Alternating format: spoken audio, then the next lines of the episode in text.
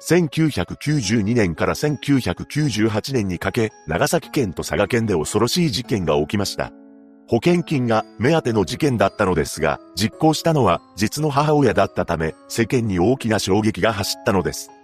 詳細を見ていきましょう。1958年10月22日、後に本件を起こすこととなる山口玲子は、佐賀県富士津郡にて出生します。父親は警察官、母親は鍼灸師をしていたそうです。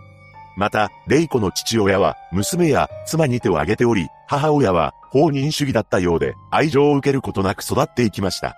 その後、レイコは大学を卒業してから看護師見習いとして働き出したそうです。また彼女は準看護師の資格を取得しようと思ったらしく、看護学校へと入学しています。その頃に、後に夫となる K さんと出会い、二人は1979年に結婚しました。レイコは主婦業に専念するためか、病院を退職し、看護学校も退学しています。そして1980年から88年にかけ、長男、次男、長女と3人の子宝にも恵まれているのです。しかし、夫の K さんはギャンブルにのめり込み、外で遊びほうけていたと言います。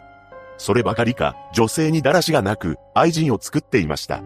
その愛人女性は家庭持ちだったため、ダブル不倫ということになります。やがて愛人女性の夫に不倫がバレてしまうのです。そうして不倫相手の家庭は崩壊し、離婚することになります。ただ、離婚した原因は、K さんにあるのだと、不倫相手の元夫である X が訴えてきたのです。そして X に車両として150万円を支払うことになりました。しかし、X はお金だけでは満足することはできず、なんと、レイコにも責任を取れと関係を迫ってきたというのです。あまりのしつこさから仕方なくそれに応じてしまうレイコでしたが、そこで証拠となってしまう写真を撮られてしまいます。さらに X は、その写真をネタにして、レイコに対し、今後も継続的に会うことを強要してきたそうなのです。レイコからすれば、この X は自分の夫が外で遊んできた女の元旦那です。この状況を夫にも相談したのですが、夫はまともに取り合うことはなかったため、玲子は夫への憎しみを深めていきました。さらに翌年、X は玲子に自分のスナックで働くことも要求してきます。この頃には、玲子と K さんの夫婦仲は冷め切っており、K さんから離婚を匂わされるようになっていきました。さらに K さんは子供たちの親権までも奪い取ろうとしていたのです。また、離婚の話が進んでいく中で、財産は渡さないと宣言されてしまいます。レイコはこれまで K さんの浮気やギャンブル、X からの要求にも耐え続けていたため、K さんへの憎悪が頂点に達してしまうのです。そこでレイコは K さんを手にかけて保険金1億円を得ようと企てました。しかし、一人では実行できないと考え、X にこの話を持ちかけますが断られてしまいます。途方に暮れるレイコでしたが、この時に店の客であった、他尾和夫という男と出会います。他尾は、レイコに親切に接してくれ、やがて他尾に好意を持つようになりました。そうして男女の関係にまでなってしまったレイコと他尾ですが、この他尾という男もとんでもない男なのです。他尾には3人の子供がいたのですが、DV を繰り返し、ギャンブルにものめり込んでいたため、すでに離婚していました。そればかりか、精神疾患を患った兄弟たちの障害者年金を担保に借金を繰り返しており、交際していた女性にお金を借りながら生活をしていた男だったのです。しかし、玲子は夫を手にかけて保険金を詐取しようという計画を他尾に持ちかけてしまいます。これを了承した他尾は、1992年9月10日、玲子と共に計画を実行することになりました。この日の夜、K さんに睡眠導入剤入りのカレーライスを食べさせ、眠りについた彼を佐賀県富士津郡太良町の港まで運びました。そしてあろうことか、そのまま暗い海へと突き落としてしまったのです。また二人は事故に見せかけるため釣り竿を用意したり、夫が海に落ちたと近くの民家へと駆け込んでいます。駆けつけた県警により状況が確認されたのですが、これは事故だと判断されてしまいます。しかし、地元の住民は、この判断に疑問を抱きました。なぜなら、釣りに訪れていたというのに、釣り竿が一本あっただけであり、計算がなくなったとされた時刻は午前2時頃とされたのですが、この時は干潮で海に落ちたと思われた場所は溺れるほどの水位はなかったからです。それなのにもかかわらず、佐賀県警は司法解剖を行わずに処理してしまいます。一方のレイコは保険金である1億円を手に入れることに成功しました。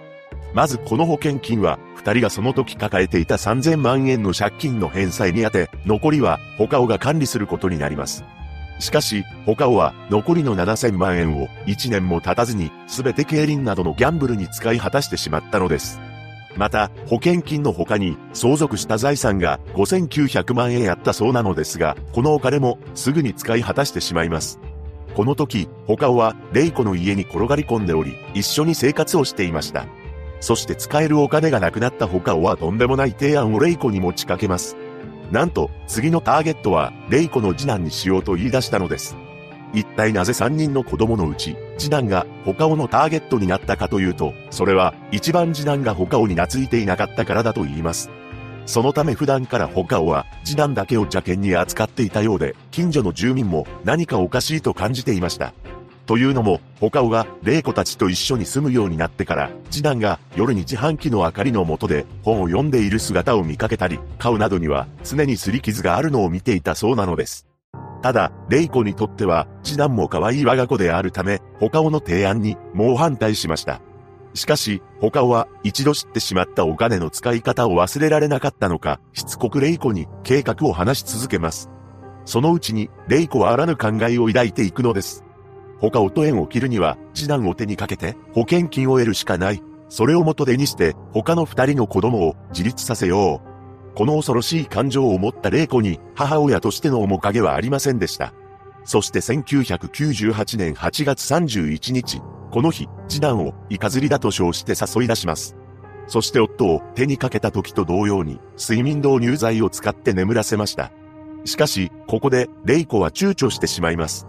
やはり自分の我が子の命を奪うことはできなかったのです。その後、レイコは他を手にかけようと考えますが、それも実行することはできませんでした。そんなわけで、計画は失敗に終わったのですが、他をにはギャンブルをするためのお金が必要です。そこで他は、以前レイコが家政婦として勤めていた家に侵入し、現金約13万7千円と貴金属など合計120万円相当を奪い取りました。しかし、他をには、はした金でしかなく、やはり次男を手にかけて、保険金3500万円を得るしかないと考えます。そしてレイコもまた、やるしかないと、腹をくくったのです。1998年10月26日、他尾と玲子は、長崎県小長井町の岸壁に、イカ釣りと言って、次男を連れて行き、睡眠導入剤のカプセルを飲ませて眠らせます。やがて次男は、眠りについたのですが、彼の体に、粘着テープを巻きつけました。そして海の中へと投げ込んだのです。しかし、この時海に落ちた衝撃により次男は目を覚ましてしまいます。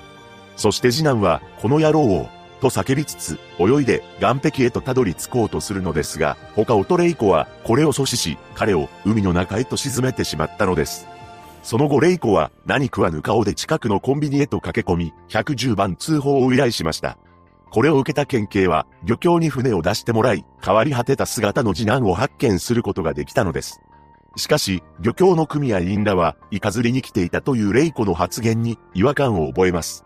なぜなら次男は、次の日に学校があるというのに、深夜にイカ釣りをしており、さらにイカの時期は過ぎていたからです。さすがに、長崎県警も同じように感じていたらしく、また次男には多額の保険金がかけられており、以前の夫の時にも保険金が支払われていることから、今度は司法解剖が行われることになりました。そして次男の体内からは、睡眠導入剤が検出され、二人は逮捕されたのです。その後、恐ろしいことに、レイコの長男には4000万円、長女にも2500万円の保険金がかけられていたことが判明しており、長女は近所の人に対し、次は私の番かもしれない、と話していたと言います。その後の2003年1月31日、長崎地裁は二人に対し極刑を言い渡します。これを不服とした二人は控訴を行いました。さらに、控訴審において、レイコの長男と長女は除名嘆願書を提出したのです。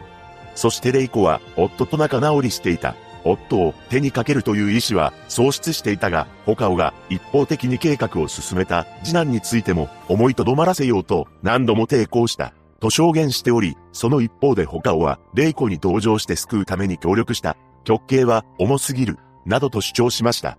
そして最終的に霊子には無期懲役、他をには極刑が確定しています。現在、霊子は和歌山刑務所、他をは福岡拘置所に収監されているそうです。母親が実子を保険金目的で手にかけるという日本犯罪史上初の本事件。